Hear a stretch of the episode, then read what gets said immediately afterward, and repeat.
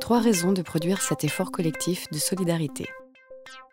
S'il nous fallait trouver trois raisons, et je termine, pour nous mobiliser dans cet objectif unique de réduction des inégalités, la première raison serait une raison de justice pour les jeunes qui sont touchés euh, dans leur âme, dans leur être profondément. Enfin, on ne mesure pas les dégâts que ça peut représenter pour euh, des, des personnalités, ces scolarités qui ne sont qu'une longue suite d'échecs et d'humiliations.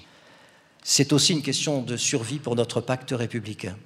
Parce qu'il y a aujourd'hui dans la nature, chers collègues, 1,9 million de jeunes femmes et de jeunes hommes de 16 à 29 ans qui ne sont ni en formation ni en emploi. Et la moitié d'entre eux sont ni en formation, ni en emploi, ni en accompagnement. C'est-à-dire on ne sait pas où ils sont, ils sont invisibles. Que font-ils toute une journée? À quoi pensent-ils? Et accessoirement, au moment des élections, que font-ils? Euh, C'est un danger pour notre pacte républicain parce que celles et ceux qui estiment, à tort ou à raison, qu'ils n'ont pas eu les mêmes droits que les autres, peuvent-ils longtemps considérer qu'ils ont les mêmes devoirs que les autres?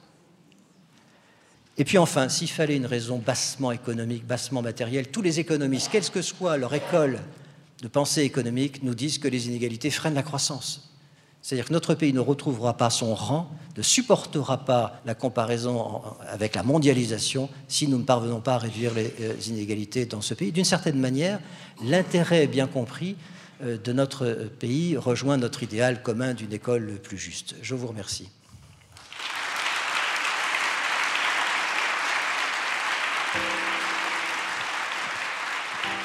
Intervention enregistrée le 8 décembre 2016 dans le cadre du séminaire Grande pauvreté et réussite scolaire, organisé par le rectorat de l'Académie de Lyon et la DSDEN de la Loire.